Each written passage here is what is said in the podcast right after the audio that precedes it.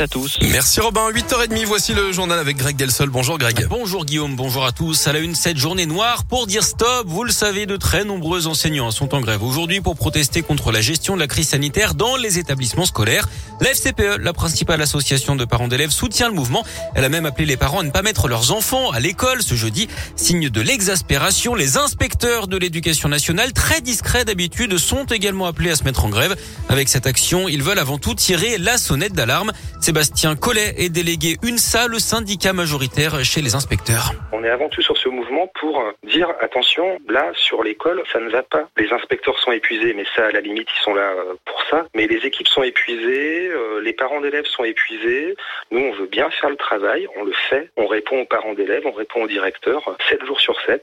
Simplement, euh, euh, à un moment donné, il est vrai que ça devient très très compliqué et que on voit bien que les équipes sont en train de craquer. Ce qui est difficile, si vous voulez, c'est que les, les directives changent régulièrement. C'est pas une critique, mais c'est très difficile à gérer sur le terrain.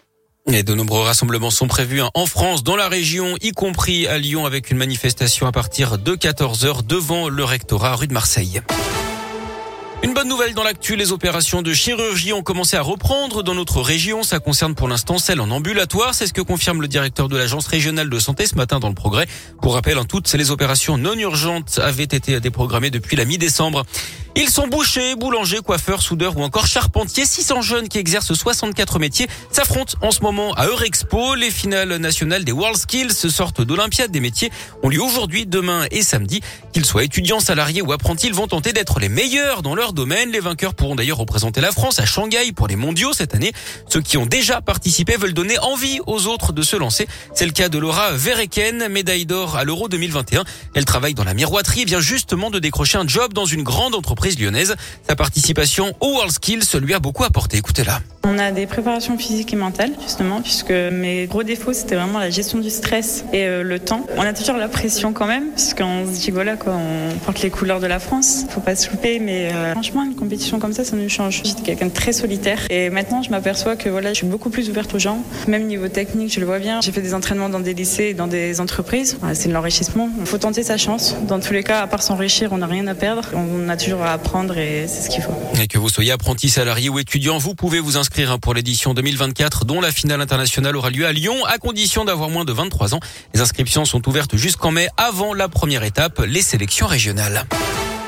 En tennis, le tirage au sort de l'Open d'Australie. Deux duels 100% tricolore dès le premier tour. Humbert Gasquet et Pouille Moutet. Côté féminin, notre lyonnaise Caroline Garcia débutera face à une qualifiée. Et puis Novak Djokovic, lui, est bien dans le tableau en attendant la décision du gouvernement de l'expulser ou non. Et puis en foot, c'est la Tunisie crie au scandale. Les Tunisiens ont perdu 1-0 hier après-midi face au Mali pour leur entrée en lice en Coupe d'Afrique des Nations. C'est l'arbitre hein, de la rencontre qui fait polémique. Il a d'abord sifflé la fin du match à la 85e minute. Hein puis juste avant la fin du temps réglementaire, pas d'arrêt de jeu malgré neuf changements et un carton rouge. Face à la colère des Tunisiens, il est rentré au vestiaire sous escorte avant que sa décision soit annulée 20 minutes Ah. plus tard. Sauf que les Tunisiens ont refusé de revenir sur le terrain pour disputer les 3 minutes manquantes. Donc du coup, Des Tunisiens qui ont fait appel hein, de cette euh, décision.